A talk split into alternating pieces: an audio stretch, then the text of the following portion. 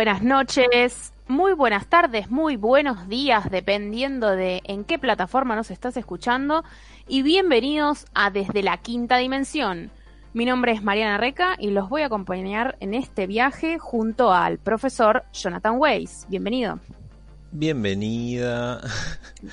¿Quién decía eso? Karina Jelinek, creo. Bienvenido. Bienvenida. No, bienvenido, que le decía a Tinelli en Showmatch. Bienvenido, le decía. El chabón era como, es mi programa. Bueno. Señora. Buenas noches a todos. Estamos acá, obviamente desde la quinta dimensión, en la quinta dimensión, cada uno desde su respectiva casa, cumpliendo la distancia social de mil metros entre cada uno. Aproximadamente. Sí.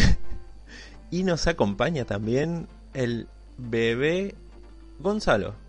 ¿Cómo estás? ¿Cómo están chicos? Yo estoy un poco cansado, vengo de correr de Palermo. Vengo de agarrarme COVID. Más o menos. Eh, es la famosa corrida con beso. Que corres y besas a la gente. A ver si te contagias o no. Corrí en círculos como estaba en el video que se viralizó. Había uno que estaba corriendo en círculos alrededor, de dos personas. Pero. Tosiendo.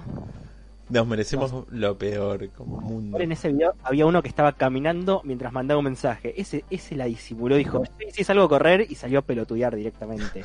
Es que la mayoría salieron a pelotudear, boludo. Tantos runners iba a ver de repente en Palermo, que todos runners. Ojo que se viene la competencia, como hace muchos años, eh, lo hicieron algunos adolescentes en Europa, no, no me acuerdo en qué país, que iban a boliches y competían a ver quién se contagiaba de SIDA. O sea, te tenías que levantar a alguien y coger sin forro y a ver si te contagiabas, ganabas. Así que ahora... Es como una ruleta rusa del horror. Boludo, eso bueno... a cuando, ¿cómo se llama? Em, el viejo este que da dietas. Sofovich. No. Eh, Cormillot. Cormillot dijo que los adolescentes tomaban Grog XD. Ay, sí. Suena eso. Que es bueno, eh, cuando arrancó toda la movida del COVID, una TikToker salió a hacer el Corona Challenge y se la pasaban chupando inodoros y boludeces así. y la mejor de todo es que uno de los pibes que hizo eso se contagió.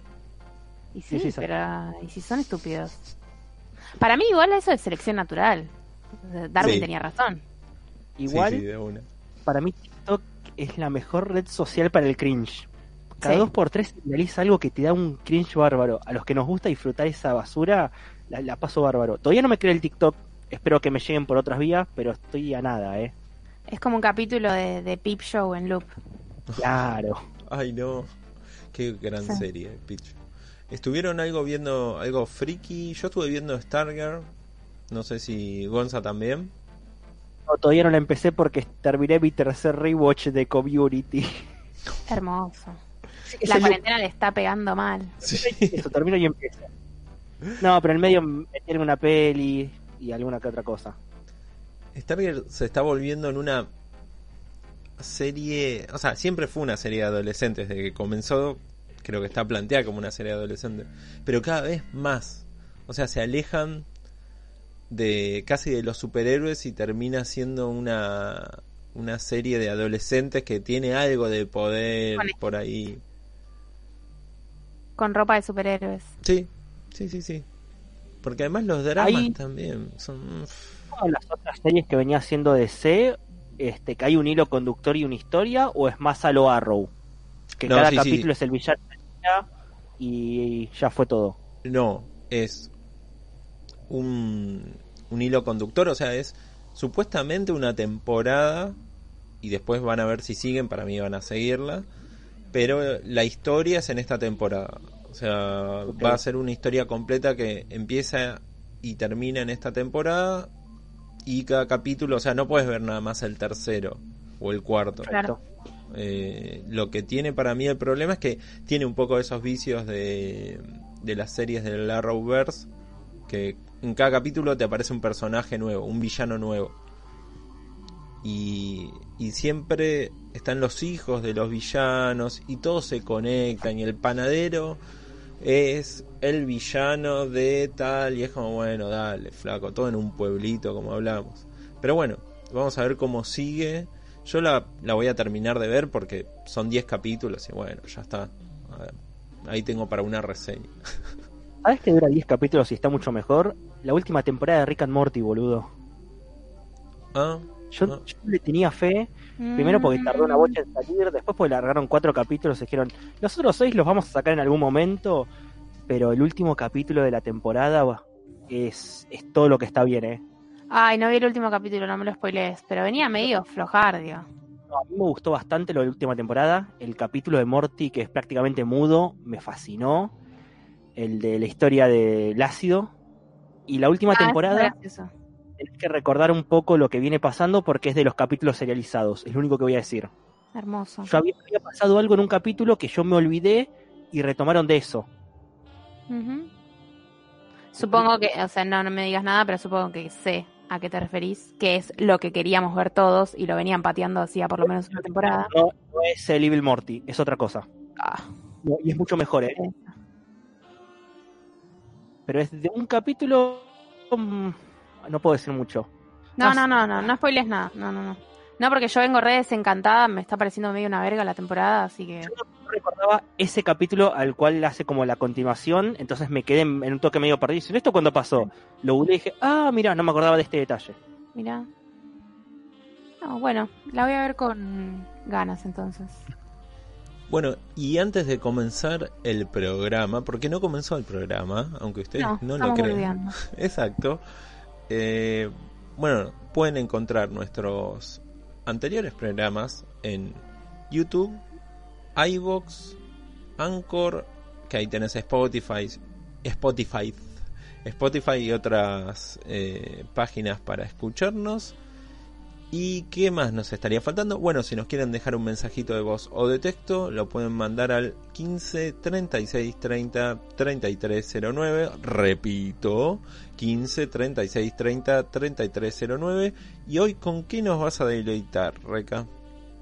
Eh, yo, eh, antes de hablar de lo que voy a hablar hoy, me gustaría decirles que si nos están escuchando por YouTube, se suscriban, que pronto se viene un sorteo eh, bastante interesante para los que nos escuchen por YouTube.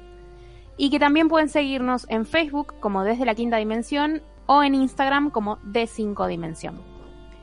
Eh, cerrando un poco la parte del chivo, yo les traje hoy una serie medio turbina que nació el año pasado producida por el polémico Shyamalan, que se llama Servant. Y no voy a decir nada más hasta mi columna. Tiene eso. Eh, Iba a preguntarte algo, pero mejor no. Esperemos, esperemos. Exacto. ¿Y usted, Don, Don Yo- Bebé? Ah, Don Bebé, claro, sí. Don bebé. Este, yo vengo con una película para toda la familia y una película para no toda la familia. Bueno, Una Es es, raro. Scooby, eh, una película animada de Scooby-Doo, porque a quien no le gusta Scooby-Doo y si no te gusta Scooby-Doo, qué sé yo, andate el podcast. Y otra es Kansa Kimbo, la última película de Daniel Radcliffe, que es violencia pura. ¿salió a tirarle un palo a Rowling ahora? Eh, Ro- Rowling se está pegando sola. Sí. Sí, Sí, no. Eh, Rowling saltó con un par de dichos medio TERFs, eh, Pará, hablando revivió. mal de la comunidad trans. ¿Cómo?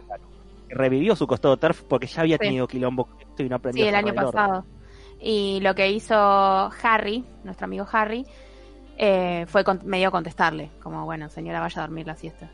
Ah, Y en estos bien. momentos, el miércoles 10 de junio, eh, acaba de salir Hermione, va, eh, ¿cómo se llama? Emma Watson a decir que las mujeres trans son lo que ella se siente que son. Sí, a mí me pareció medio raro que no haya salido antes, pero bueno, qué sé yo, ella tan abanderada. Sin wifi. Claro, debe ser. Capaz está haciendo la cuarentena en Hogwarts. Cosas polémicas en el cómic. Tenemos que hacer un día de polémicas de, de Sí, tipo farándula, pero... Sí, yo tengo unas Farándula anécdotas de cómic de superhéroe. Uf. Bueno, vamos a arrancar, pero Nos faltó que nos ¿Con cuente qué? usted, profesor, de qué nos va a hablar. Uh, ¿A qué vino hoy? nada, el bolleur de la radio, yo ya les dije. Voy a escucharlos mientras que hablan. Bueno, voy a hablar de This lo dije bien esta vez, que es... Eh, de alguna forma, no son zombies, pero vienen por ese lado los zombies de DC, si quieren, como un resumen. Y ya les voy a contar esta obra de qué trata, que no voy a decir si está buena ni mala, ya van a, se van a enterar. Así que ahora sí. En, España le pusieron decesos. Decesos. Genios. Bueno, pero bien, mucho mejor. los, bancos. En esta mucho mejor que acá. Que acá le pusieron de, de subtítulo Virus Zombie. Le dejaron Desist. Sí, pero le pusieron Virus Zombie. innecesario. Prefiero decesos. Exacto. Bueno, a ver. Prefiero el más. Vamos ahora a.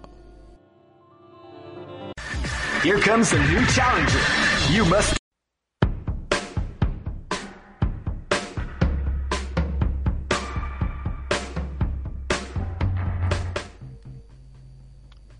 Bueno, eh, película para toda la familia. Scooby o eh, Scoob, depende de si estás en, en inglés la llamaron Scoob, acá le pusieron Scooby. Se iba a estrenar, pero bueno, por un tema de COVID se liberó directamente en los torrents o comprarla, depende de cómo prefieras. Y es la nueva película animada de Scooby-Doo en un 3D bastante copado. Miren el tráiler y en un principio te cuenta el origen de la amistad entre Scooby y Shaggy y cómo se conocen con todo el grupo. De hecho, te cuentan el origen del nombre Scooby y de dónde salen las Scooby galletas. Y pensás que la película va a ir por ahí hasta que de repente pegan un salto y están en el lo que sean de ellos de adultos, ya cansados un poco de andar con la camioneta de acá para allá y lo que quieren hacer es como ponerse una empresita y que los llamen por teléfono y tener que resolver las cosas por temas de la... Claro, una cosa así. Pero por temas de la trama, lo que, lo que termina pasando es que Scooby y Shaggy se pelean con el grupo, se van a jugar bolos y de repente una nave alienígena los secuestra. Nice. Eh, no es una nave alienígena, en realidad es, em, a ver, para los que les gusta mucho Hanna Barbera, es el halcón azul.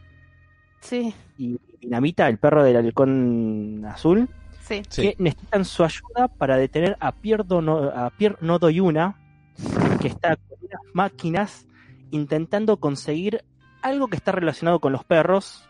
Y Scooby vendría a ser como un poco el McGuffin de la historia. Y no quiero contar mucho más, la verdad, porque tiene su pequeño spoiler. Porque Pierre Nodoyuna todo el tiempo está agarrando a las máquinas y la está insultando diciendo, ustedes no son como mi antiguo ayudante, y mi antiguo ayudante era mucho mejor. Y de repente ves que en el fondo hay una fotito de Patán y Patán no aparece. No. No. sabés que él está buscando. y él está buscando a Scooby y necesita otras cosas de perros para hacer algo. No. Eh, sí. Sí. Ah. Hay una escena. Pero es para niños. Sí, es para niños, sí. Ah, bueno. entonces una escena donde te cuentan qué pasa con Patán y un poquito se te estruja el corazón, pero bueno, es una película Scooby-Doo, al final todo termina bien. Ah. tiene un momentito que decís, ¡apa! ¿Qué, ¿Qué, pasó acá? Quiero preguntarte algo. Dijiste que no había spoiler. No. no es Gonzalo. ¿Cómo que no spoileaste? No spoileé, no sabes qué pasa. Ah, ok, ok, ok. No, realmente no sabes qué pasa y qué es lo que pasó y qué es lo que quiere hacer. Bueno, está bien. Te, lo concedo. ¿Y eh, cuánto dura? Sí, decime. Eh, dura hora y veinte, una cosa así. No, es, es, corta. Creo que dura una hora y media. Ahora ¿Tiene el espíritu clásico de, de Scooby? Eh, Sí, es, es, el humor de Scooby, está como en la época moderna porque hay otra, otro tipo de tecnología y está mezclado con el mundo de Hanna-Barbera donde van a aparecer otros personajes de Hanna-Barbera porque era medio como, no es recorrer el mundo, pero casi porque está en una nave espacial, así que va a ir a distintas partes del mundo. Este, y no, yo no entendí muy bien qué hacía Hanna-Barbera metido en la mitad hasta que llegan los créditos y en lo, durante los créditos finales te empiezan a aparecer un montón de personajes de Hanna Barbera y yo ya me la veo venir que esto es un nuevo multiverso donde van a empezar a hacer cualquier tipo de mezcla. Mm. No me extrañaría igual. Ya que tiene los modelados 3D hay que explotarlos. De hecho, si vos ves el tráiler, uno de los trailers no te, no te mostraba nada de Pierre no, no, Doy Una. Hay otros que sí, Pero el primero no. Yo era, era prácticamente el primero te presentaba la historia de Scooby Shaggy chiquitos y vos pensás que la historia va a ser eso. Claro. sí, eso iba a preguntar. Eso iba a preguntar como que veo imágenes de ellos de niños y es como, pero que es una pandilla más adolescente. Los primeros 10 minutos es el origen del grupo, el primer caso que resuelven y de repente su montaje corte a ellos adultos queriendo formar una empresita. Ok. La verdad es bastante divertida. Si te gustan las películas de Scooby-Doo, si te gusta Scooby-Doo, no la vas a pasar mal. Por lo menos es de esas películas de Scooby-Doo donde los monstruos no son monstruos y no, no como me acuerdo que yo veía una de chico que era Scooby y los 13 fantasmas donde eran fantasmas de verdad ya tipo no, no hay gracia acá sí no como que le pierde la magia no claro esto es una modernización de Scooby pero sigue siendo el Scooby clásico la relación con Shaggy sigue siendo la misma y está el corazón de Scooby-Doo en esta peli Ok. ¿Y eh, recomendada estilo cuarentena, como bueno, ya que estás, mírate esta peli, o... sí, eso lo hice yo. No, dije, ah, estoy en cuarentena, la voy a ver y la pasé. Había visto el trailer y dije, en algún momento la veo. Aproveché la cuarentena y la verdad la pasé bien. Ok. Todo se resume en, mira el tráiler. Si el tráiler te causó gracia, entrale. No, no va a fallar. Porque tiene, tipo, puntuaciones, la verdad que bastante cuestionables. Por eso pregunto, sí. Ah, no, no vi eso. Igual, un, un dato curioso, el que hace la música es Yankee Excel, no sé si lo ubican. No. Para el porque la música de Max Fury Road. ¿Osta? Sí. Está en todos lados. Hizo este de Batman v Superman, Deadpool, Mad Max, ahora hizo Scooby, en el medio metió eh, Godzilla vs King Kong, la de Sonic. La que venga, es Cymer, el nuevo Cymer. Agarra lo, lo que venga. Divergente, Amazing Spider-Man 2, no le importa nada. Uh, Shaggy es eh, Will Forte. ¿Cómo? No te escuché. Will Forte es eh, Shaggy. La voz de Shaggy la hace Will Forte y Blue Falcon o oh, Mark Wahlberg. Sí, sí, sí. También está Ken Jeong, mi amigo de Community, el coreano que hace de Dinamita, el perro Zac maravilla. Efron, que hace Efron, sí. Y... y las voces están bien. Yo la, verdad a Mark Wolver no lo reconocí. Después cuando me puse a armar para la columna dije, ah, mira Mark Wolver. No, está bien el pibe. Es un chabón que nunca lo reconoces. Estás enterando los personajes que aparecen de Coso. De Hanna Barbera. afuera? Mm, sí, es verdad. No se metan en IMBB. En claro. Internet Movie Baby Bells. ¿Baby Bells? ¿Qué? Ahí, sí que no se metan, por favor. Sí. Dios, qué turbio. Y esto fue Scoob o Scooby, la nueva película animada de Scooby-Doo, estrenada en torrents o plataformas legales si quieren por la cuarentena y espero que la hayan disfrutado. Here comes new challenge.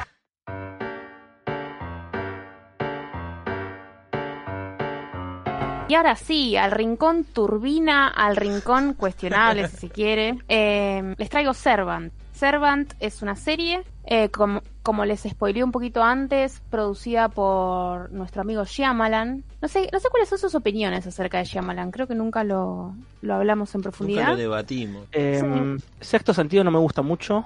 Banco Señales me gustan y después las tres buenas que hizo que son las de Bruce Willis. Va, eh, la, trilogía de él, de superhéroes. Sí, sí, sí, el protegido. Claro, protegido, Split y colgué en, Verglass, la verdad. Eh, a mí la trilogía me gustó por una cuestión de fan, por una cuestión manija. Creo que Split es la mejor de las dos, de las tres sin duda. Y Glass es como, bueno, está bien, es un cierre, son todos viejos, hizo lo que pudo. Un cierre que nunca nadie pidió, ¿no? Sí, no, sí, para mí sí. Para mí como cierre de trilogía funcionó porque además el chabón es un proyecto que lo viene manejando desde, desde los 90, yo lo banco. Pero es como es como mirar Expendables. Bueno, uno sabe lo que está yendo a ver. Por favor, no mencionemos la película que, adapta el Amerimanga de Avatar, por favor, no, hablemos de eso. No, eh, gran banda sonora, es lo único que tengo para decir. no hablemos de Happening. Ah. Me reí tanto con esa película. Y eso que le tenía la refe del tráiler era hiper raro. La gente caminando para atrás, que se moría, se queda paralizada. increíble. Sí, y la de premisa repente, de Happening es lo más.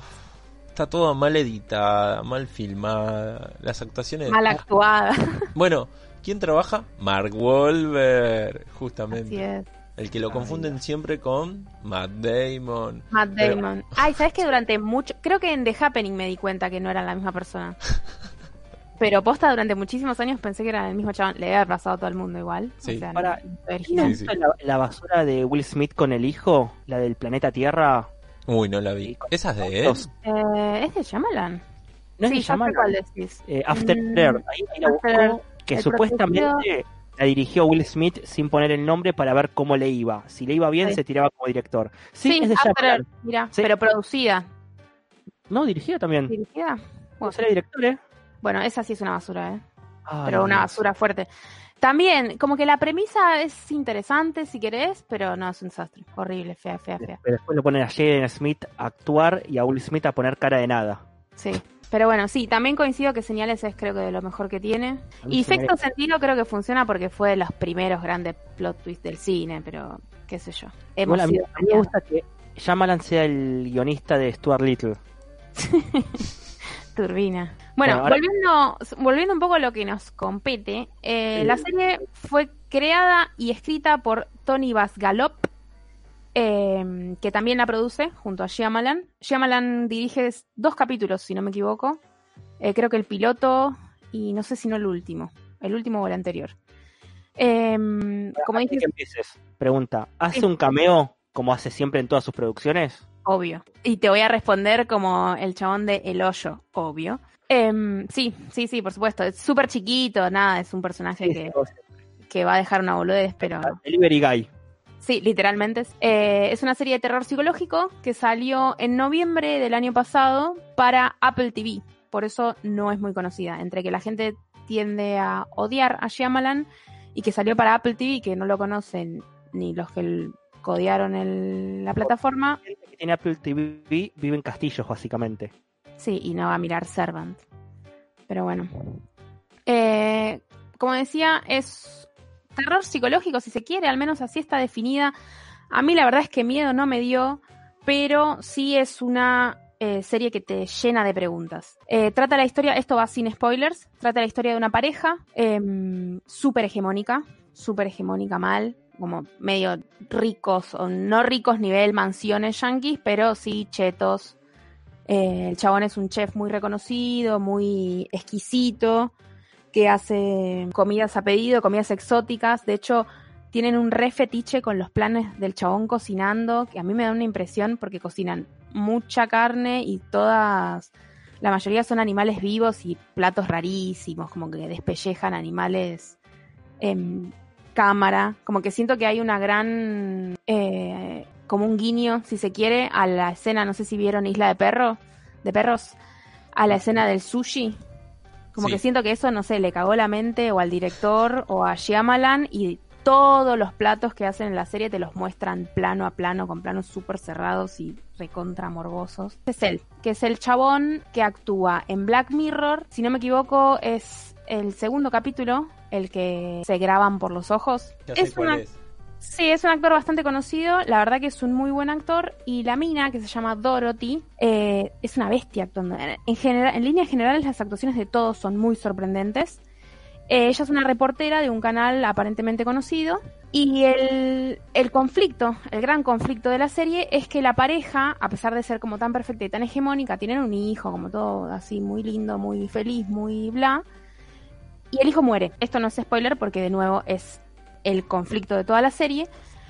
Em, a raíz de la muerte del hijo, la pareja, la mina en realidad empieza a tener ataques de catatónicos, se empieza a quedar dura en lugares y la única manera que encuentran para despertarla, de alguna manera, porque empieza a empeorar, a empeorar, a empeorar, es utilizar un muñeco, uno de esos reborn dolls que parecen bebés de plástico, pero como medio reales, Em, para utilizarlo como objeto transicional para que la mina sufra menos la muerte de su hijo. Hasta ahí, turbina, pero bueno, está bien. Cuestión que la mina eh, sale de ese estado de catatonia, pero no utiliza al muñeco como un objeto transicional, sino que ella cree que es su hijo. Y lo trata como si fuese su hijo. Y lo saca a pasear como si fuese su hijo, al punto en el que terminan contratando a una niñera para que cuide al hijo. La niñera, eh, que es una pibita, es fun fact, es Mircela de los Juegos del Hambre, de los Juegos del Hambre cualquiera, de Game of Thrones. Em, también la de Escocia actuando. Y es una pibita que tiene pinta medio Amish, que medio misteriosa, religiosa. Aparentemente viene de algo medio turbina, pero no te terminan. Eh, no, no, terminas de entender bien qué. Y a partir de la llegada de la piba esta, empiezan a pasar cosas raras. ¿Quiénes saben de lo del bebé? Eh, el padre de la mina, el padre de la madre del bebé, digamos, la terapeuta, que es la que le recomienda este muñeco, y el hermano de la mina, que es Rupert Grint, el actor que hace Ron Weasley en la saga de Harry Potter. Ese ah, chabón, a pesar de que lo hemos visto fracasar olímpicamente en un montón de productos, la descose. Eh, hace, si bien no sé, hace medio, medio no, hace bastante de alcohólico porque se la pasan juntándose para escabiar, básicamente.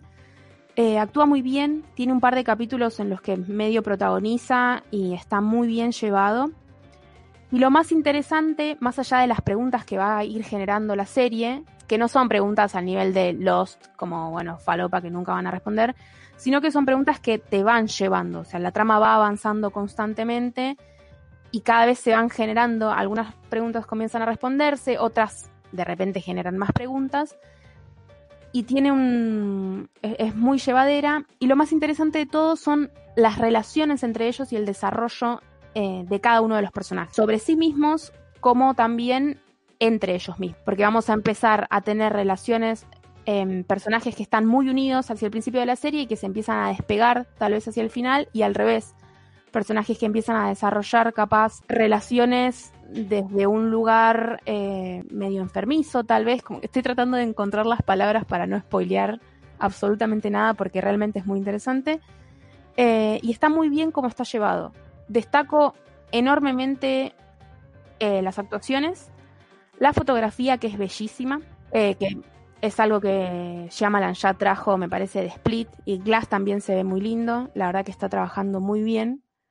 Y la música, la música es muy buena, maneja muy bien la tensión en determinados momentos, no tiene jumpscares eh, la serie, por eso digo que para mí no es de terror, tampoco es que, no sé, terminaste un capítulo y no puedes dormir, eh, pero sí es cuestionable. Las actuaciones te ponen nervioso, hay momentos que son como incómodos. Otra cosa para destacar tal vez es que es una serie muy barata, la gran mayoría de la serie sucede en la casa de esta gente, que si bien es una super casa recontracheta, es todo ahí adentro. Hay muy pocas escenas en el exterior y la mayoría capaz es footage de, la pareja de la madre del, niño haciendo su programa de televisión. Eh, sí. Sí, vos que hablabas de la fotografía, el director de fotografía es Mike Yulowski, que es el mismo de Us, Glass, Split, It Follows. Sí, sí, sí, sí, por también de Under the Civil Lake, pero esa la tengo pendiente todavía, no sé qué onda. No, la verdad no la vi.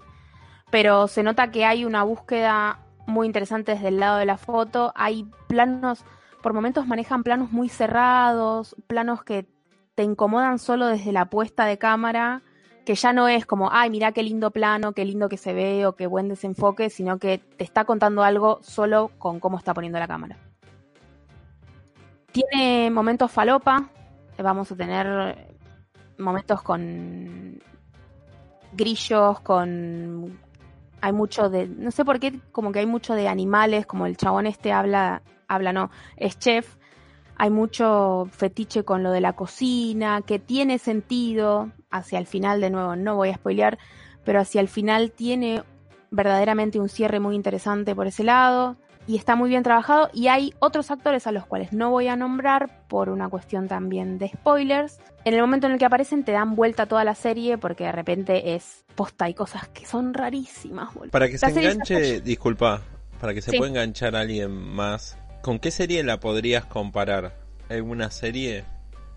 Oh, qué buena pregunta. Que vos digas, bueno, va cercano por este lado. O, o mezcla de varias series, no sé, True Detective y no sé, alguna serie. Yo estaba pensando, sin haberla visto, es solamente guiándome por lo que dijo Reca, las buenas temporadas de Black Mirror. Sí, sí, sí, iba precisamente a compararlo con eso. Como que hay una búsqueda muy del, del desarrollo de los personajes en sí y de ponernos incómodos desde ese lugar, porque son personajes con los que uno empatiza. De hecho, Eh, hay un montón de cosas cuestionables que creo que tienen que ver con la cultura. Eh, yo mientras la, la, veía pensaba como, ¿cómo puede ser, por ejemplo, que la esposa es la que contrata a la niñera y el chabón no sabe quién es? Pero es como, bueno, no sé, manejan un nivel de hegemonía delirante. Están muy bien desarrolladas las relaciones porque el chabón empieza como a ceder de a poquito como para encontrar la manera en la que la esposa se aleje de, de, ese estado de catatonia y empiece como a vivir una vida relativamente normal. Lo mismo hace el hermano de ella y el padre en cierta medida y de repente se les va todo tanto de las manos, empieza a escalar tanto que ya no lo pueden controlar. Entonces llega un punto en el que es, bueno, ¿y qué hacemos? Como, me creo esto, voy para este lado, apoyo y somos todos unos dementes, o frenamos la situación. Como se aleja del terror bastante. Sí, sí. Es, para mí es más turbia o incómoda que de terror. Yo no la, no la encontré realmente perturbadora. Hay momentos sí que son perturbadores, sobre todo eh, cuando te cuentan cómo muere el niño. Después en general no es que, de nuevo, no es que terminas un capítulo y no te puedes dormir. Para mí eso es terror. O una expropiación para muchos. o salir a correr a los bosques de Palermo. Eso. Y esta serie termina acá, ¿cómo viene? Se supone que está anunciada una segunda temporada.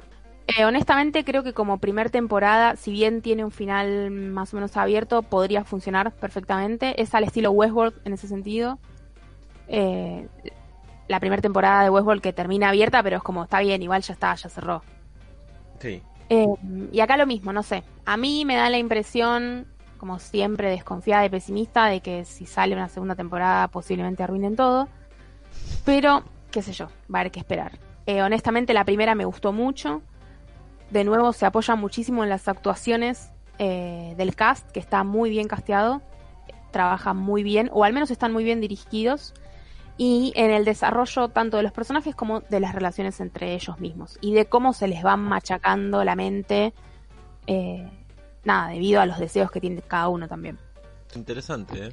Bueno, ¿es para ver eh, en un buen estado de ánimo o no? no, no, para mí normal, ¿eh? Va, a ver, yo no tengo attachment con niños, entonces eh, no sé cómo les puede llegar a pegar por ese lado, pero para claro, para alguien que tenga hijos o que haya tal vez sufrido alguna pérdida por ese lado, vayan con precaución. Pues, no, qué sé yo, no sé, la parte del muñeco es graciosa porque el chabón no, si bien la mina está súper convencida de que es su hijo, el chabón lo agarra al muñeco de una pata, lo revolea para el piso, como tiene momentos que son graciosos. ¿Dónde se puede ver? Recordano. De nuevo, legalmente la podemos ver por Apple TV y si no, por supuesto, en Torrent y la vía. Para los que no lo lleguen a conseguir, nos mandan un mensajito privado y podemos llegar a pasar algún link. Genial. Here comes a new challenger.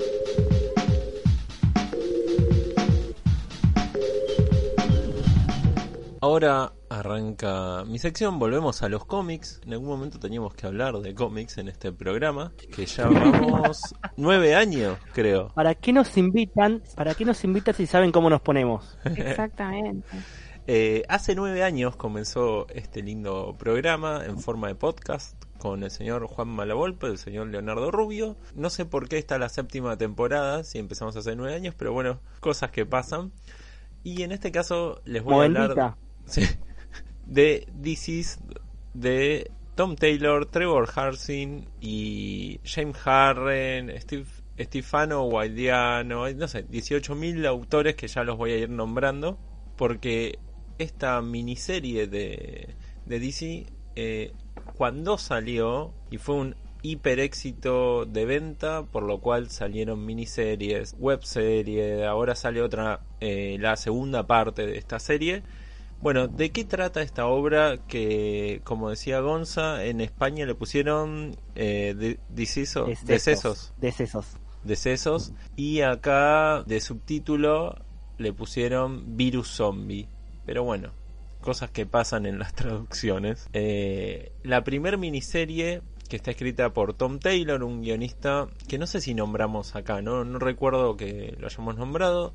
Es un guionista que está en la sombra de los principales en Marvel o en DC, pero realmente es uno de los mejores guionistas que tienen las dos editoriales en este momento. Escribió una serie de Spider-Man que es muy buena y así también en, DC eh, escribió especiales esta obra justamente en, Marvel X23 la pegó ahí con Injustice el cómic de Injustice en el videojuego creo que es una de las pocas veces que un cómic basado en un videojuego está bueno de verdad. Sí sí yo leí los primeros números tengo que seguir. Es larguísimo el cómic. Sí sí. Porque salía en digital todas las semanas y largaban como creo cuatro páginas. Después terminó siendo creo que en total 27 issues normales por año. Él escribió los primeros dos y dejan el tercero, una cosa así. Sí, es un montonazo. Así que bueno, eh, ahora actualmente el guionista eh, va a sacar unos especiales en el sello este que pensamos que estaba muerto. Para mí estaba medio muerto. Black, Black Label, el de... Ah el sellito para adultos de, DC, va a sacar un, una miniserie de Hellblazer con Derek Robertson, el dibujante de The Voice. Vamos a ver, es un guionista que realmente es muy muy bueno y lo acompaña, bueno, en esta primer miniserie Trevor Harsing, que es un dibujante al estilo Alan Davis, de la escuela de Alan Davis y Neil Adams. Al estilo también Brian Hitch, que en realidad es de la misma época de Brian Hitch, pero tiene un estilo un poquito más sucio que Brian Hitch y no es tan popular como Brian Hitch justamente. Y lo acompaña vuelve a decir Brian Hitch una vez más y me mato. Lo acompaña Brian Hitch. No mentira. No, igual todo lo que pasó con Deceased en un punto en, en menor medida me hizo acordar a lo que pasó con Metal que salió, nadie se lo esperaba y de repente todo el mundo estaba fanatizado con Metal. Eh, hay una diferencia. Esta sí, acá no hay números carísimos. Sí, más allá de eso, pero ahora voy a explicar en, lo que es el guion, que al, principio uno dice, bueno, eh, esto es Marvel Zombie. Si ven las portadas son todos zombificados y es como, bueno, dale. Pero vamos un poco al argumento. Típica historia, la Liga de la Justicia se está enfrentando a Darkseid, los fajan a Darkseid y le dicen, bueno, no vuelvas más. Andate y no vuelvas más. Y vos decís, oh, esto otra vez, qué peor. A la cucha. un perro. Sí, a la cucha de Apocalypse. Se va a Apocalypse y en el medio del quilombo de la pelea, la trifulca, en el que estaban metidos los eh, parademonios, si quieren la traducción al OSC, se llevan a Cyborg. Para el que no sepa quién es Cyborg, justamente si vieron la Liga de la Justicia de Snyder, la película, el, que tiene la mitad del cuerpo. No, es de Snyder, la, versión de Snyder va a salir dentro de poco. Ah, bueno, disculpe. ¿Qué va a estar el mismo personaje. Exacto. Bueno, ese personaje, bueno, se lo afana Darkseid, se lo lleva a Desad, que es como el, el Starscream si, si podemos hablar de Transformer, de el ayudante de Darkseid, el que se encarga de hacer experimentos, el, deforme que hace experimentos, loco, todo eso.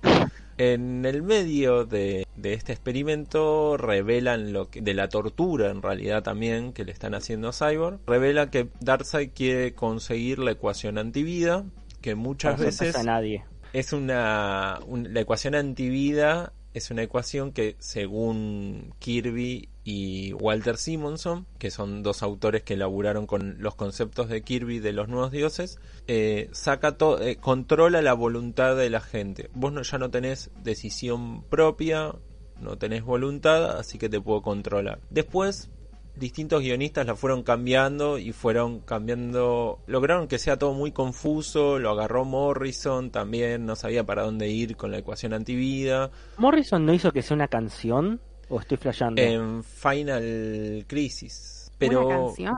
Sí, sí, ni hablo. No preguntes, cómics. No, no, no. Quiero una remera que diga eso, no preguntes cómics. Sí, sí, sí. A, mí no me gustó. Un día voy a reseñar Final Crisis. No, reseñé, bueno, lo voy a reseñar. No, no me gustó mucho. Pero bueno, ahí también Morrison rescata esa idea, también la rescató en La Roca de los Tiempos cuando hizo la liga. Entonces acá rescata más el concepto clásico Tom Taylor, el que usó Walter Simonson. Y cuando intentan mezclar y descubrir la ecuación antivida, la ecuación antivida como que se fusiona con la tecnología de Cyborg y se convierte en una especie de virus. Esto es un Elseworld tratan de que sean lo más fiel los ah, personajes a la realidad para que vos digas, uy, otro Elseworld más, para que vos no digas eso, tratan de ponerlo lo más eh, parecido a los que vos ves en, las series regulares. O sea, es más, vos lo lees al principio y decís, che, esto está en continuidad tranquilamente. Bueno, eh, se despierta este virus, que es una especie de ecuación antivirus, vida, eh, virus tecnológico. Lo mandan de nuevo a la Tierra, Cyborg. Termina contagiando a toda la gente a través de los celulares, de, de los televisores. De ir a, Palermo, de no ponerse el tapaboca. Todo por, por internet empieza a contagiar a la gente. Para, para, ¿te llega un mensaje por WhatsApp y te contaminás? Vos ves la pantalla y ya lo, rebanco, para, para, banco muchísimo el concepto, me lo estás vendiendo, seguí. Sí, vos ves la pantalla y ya te termina, listo. No tengo más voluntad. Me encanta. Cualquier pantalla que ves. Celular. Exacto, y está muy bueno porque hay hay momentos que no sé, Batman llamando a alguno de no, no vean el celular, no vean los mensajes en la pantalla, no vean la pantalla de no sé, a, a Oráculo le dice no veas la pantalla y ya está, ya es tarde. Eh, la mina está llena de pantallas para controlar todo. Yo me imagino a más de uno mandando un mensaje WhatsApp diciendo no mires la pantalla. Sí. yo, yo me lo imagino. No lo, no lo hizo, pero bueno. por suerte de eso Batman es más precavido, digamos. Ahí tenemos como la premisa general que dicen, bueno, es interesante, pero ¿hasta dónde se puede explotar? Se puede explotar bastante porque esta especie de zombies en lo que se convierte la gente, que sería, em, eh, están vivos y no tienen como una voluntad, es como que se, se, se comienzan a herir entre ellos, a ellos mismos, y atacan a otros, y es, es contagioso también eh, por la mordida, el virus, como es una mezcla entre virus tecnológico y esta ecuación antivida. Lo más interesante que rescato es las personalidades y las relaciones de los personajes. Muy llevadera. Las personalidades de, por ejemplo, Batman, Superman y Wonder Woman son perfectas. O sea, vos los podés diferenciar muy al estilo. Con esto, capaz que alguno me va a matar. Pero lo voy a comparar con los cuatro fantásticos de Lee y Kirby. Donde vos algunas veces tapabas las, eh, los dibujos y podías leer los diálogos y sabías cuál diálogo era de The Thing, cuál era el Mr. Fantastic, o sea, tiene eso que está muy bien, los diálogos son excelentes, emotividad en todo momento, porque realmente a, pesar de que vos decís, bueno, es un Edward, te muestran cómo sufrir, se te está muriendo un personaje o, no es spoiler, eh, Batman va a tener que matar a un ser querido para poder sobrevivir, por ejemplo y manejan muy bien los tiempos realmente. Eh, esta, esta miniserie especial que sería al mismo tiempo transcurre que se llama A Good Day to Die que tenemos a otros personajes eh, en el mismo tiempo de todo esto que está pasando que tenemos a John Constantine a Fate bueno otros como la reserva de este Sí. y está bien, es especial. Eh, va en el medio de esta miniserie de seis números. No. A pesar de que hay personajes que a mí me gustan mucho, como Big Barda y Mr. Miracle, la verdad que mm, no, no aporta gran cosa y después salió otra miniserie de tres números. Realmente voy a hacer un parante. No entiendo por qué hacen estas cosas. Eh, obviamente deben ser por las ventas, pero en DC o en Marvel que de repente te sacan miniseries que tienen la misma cantidad de páginas que la miniserie central y las venden aparte, porque también sacaron DC eh, Unkillables, Unkillables, que son tres que son tres números de 48 páginas. Claro, no, es una bocha. Que es como hacer una miniserie de seis números. Sí. de 22 páginas. Sí, sí, para hacer miniserie, como para hacer mm, una historia aparte, es un montón. Es mucho. tu platita. Exacto. Bueno, esta miniserie, la verdad que está bueno. Eh, tenemos como protagonistas a, a varios villanos, eh, por ejemplo a Deathstroke, que que maneja un grupo de Rogue Gallery, algunos de ahí, es como mezcla a varios, algunos de Batman. Realmente está muy buena, engancha muy bien, justamente va al mismo tiempo que la, la miniserie central. Hmm. Y como el afano no termina, tenemos eh, Hope at World End, que es una miniserie webserie que también transcurre en el mismo momento. Hermoso. Y un poquito más eh, transcurriría entre el número 5 y capaz que la próxima miniserie que viene. O sea, estaría ahí como ahí en el medio, que es una webserie con dibujantes que van rotando, como Renato Guedes, laburando como a media máquina. Digamos que está bien, por ahora está bien, te muestra cómo llegaron los personajes, por ejemplo, eh, Black Adam a una situación en la que él está en la miniserie central, cómo llegó a eso. Y se viene ahora fin de mes, justamente, en 20 días, sale Dead, Planet. Vos ves la portada y no leíste lo anterior y no sabes quiénes son los personajes hasta que no llegas a las últimas páginas, porque está un Superman con el traje medio irreconocible, o sea... Ah, ok. Eh, realmente, aunque sea eso, lo hicieron bien. Si no vean los... Eh, las previews, porque se van a spoilear eh, bastante de lo que pasa en la serie. Ya la estás viendo, ¿no? El señor de los spoilers. El rey de los spoilers. Perdón, en un mundo donde existe un cómic llamado La muerte de Superman, donde se muere Superman, no hay spoilers para mí en los cómics. Eh, sí, igual sí.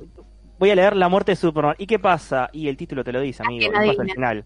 Sí, pero no, realmente cómo está armada la, la miniserie, la, la central por lo menos, es muy buena los eh, diálogos, la emotividad, hay un número donde Superman es casi el, el único protagonista, pero es el, mejor Morrison emotivo en Superman, bueno, está ahí. Así que realmente Tom Taylor eh, es para darle un premio y darle alguna serie central que lamentablemente no le están dando. Y esperemos que la siguiente miniserie tenga el mismo nivel que esta, que la idea de las pantallas es muy buena porque hace que toda la gente no sepa cómo reaccionar. Bueno, ¿cómo ahora me voy a comunicar con alguien? Sí, más en este contexto estamos tan acostumbrados a tener mil pantallas alrededor. Exacto. Así que realmente es muy buena. El dibujo al principio, si ustedes están acostumbrados a dibujos espectaculares de, autores más comerciales, olvídense porque es un, autor eh, capaz que más clásico de escuela inglesa. Y me olvidé de nombrar al otro dibujante, James Harren, que hace algunos, eh, por capítulo, algunas páginas, que no entiendo muy bien por qué lo metieron al chabón, porque no tiene nada que ver con el otro estilo de dibujo, pero es un genio. Así que esa fue eh, This is para desde la quinta dimensión. sino que posta es, es un buen número. Acá Google directamente me tira en preguntas relacionadas. ¿Quién muere en Dead Planet? No. y así. No, así directamente. pregunta relacionada. No lo busquen. y ahora, pará, nos queda una ah. cosita más antes de irnos, que creo que, vamos a ver, esperen un segundo.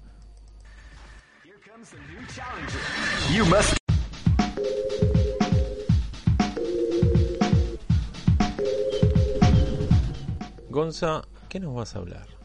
Dale, me quedan unos minutitos para recomendarles ahora sí una película para no toda la familia, Guns Akimbo, la última película de Daniel Radcliffe. Capaz vieron una foto filtrada en su momento que era Daniel Radcliffe en bata con pantuflas y con dos pistolas en la mano y nadie entendía nada. Sí, me recebo esa foto. Bueno, eh, yo la verdad nunca vi más esa foto que el tráiler y tuvo una publicidad que hubo alrededor que no me enteré porque tuvo la verdad un estreno bastante chico.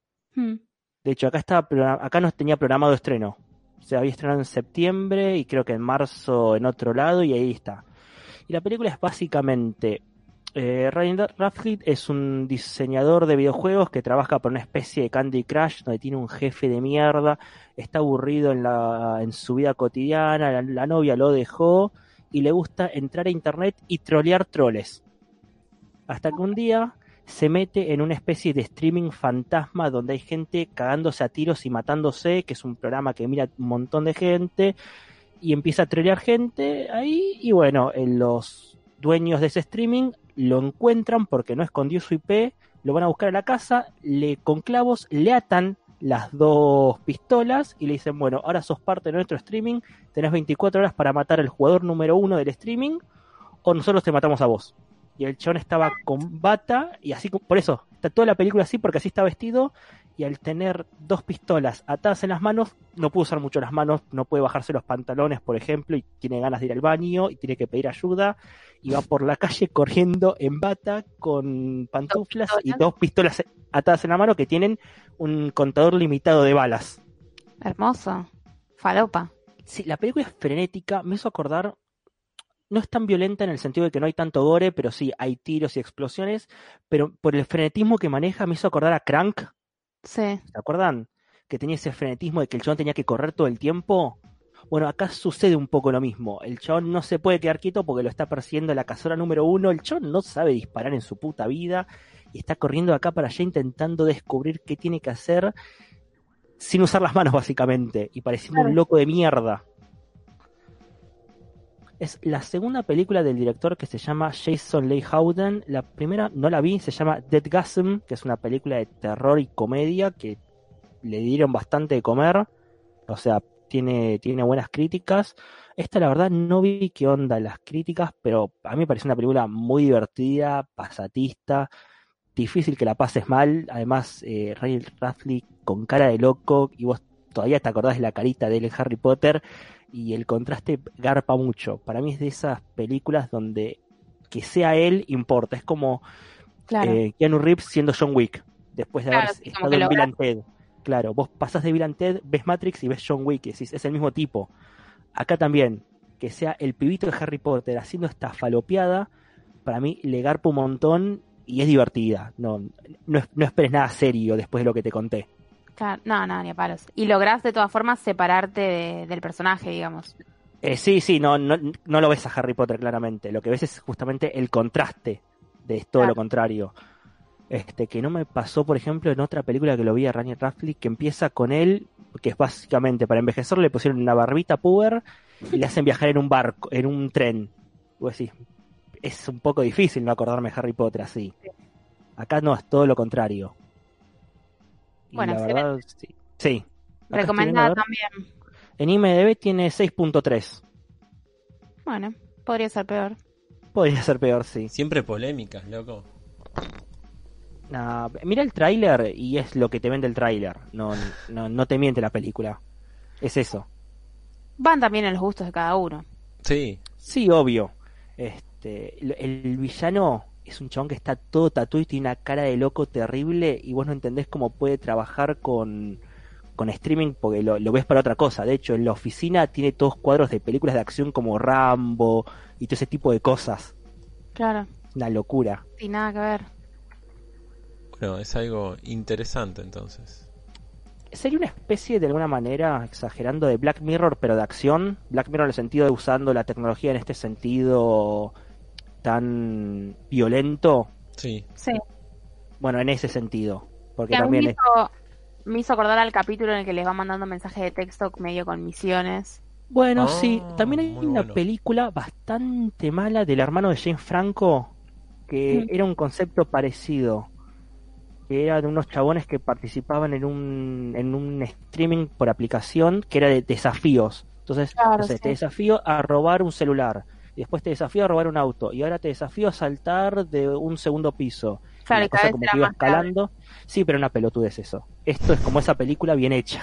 Claro. hermano de Franco. ¿David Franco es? Ni idea. Bueno, funciona entonces, recomendada. Sí. Bueno, perfecto entonces. Genial, ah, repito el nombre por las dudas, Guns Akimbo, con K. Sí, no tiene traducción, ¿no? No, no, porque acá no, se llegó a estrenar, no estuvo en ninguna distribuidora, así que no eso nada. Acabo de leer en una review que le ponen el pistolas. El pistolas. Acá está. La que les digo de, de ¿cómo se llama? De David Franco es Nerv, un juego sin reglas. Uf. No, ah. no la miren, no, no, miren eso, miren Gansa Kimbo. Vamos a escuchar algo, a ver, un segundo. Bueno chicos, los, estoy escuchando, perdone, ahí se me trabó la lengua. Eh, estaba en la clase de computación, por eso recién hace un ratito terminamos. Eh, muy bueno el programa de ustedes, ¿eh? lo voy a seguir escuchando. Un besito, beso Reca. Ah, ay, la amo. Si no se ponen celosos. Chau, chau. Qué genia Dinora, un beso grande para, para una de nuestras actrices estelares. El, Bueno, el viernes pasado fue que se estrenó Viejas, Ninjas. 3, El Retorno al Infierno, lo pueden buscar en YouTube y van a ver la actuación estelar de Dinora y Lidia, un tráiler de una peli de la tercera parte de una saga de pelis de ninjas, así que pueden ver el tráiler de la tercera parte y nos manda un mensajito de texto, también saludos desde el más allá, Hernán Carreras y Nico Línea que nos hacen el aguante desde el otro lado, muchas gracias, sigan dibujando y escribiendo.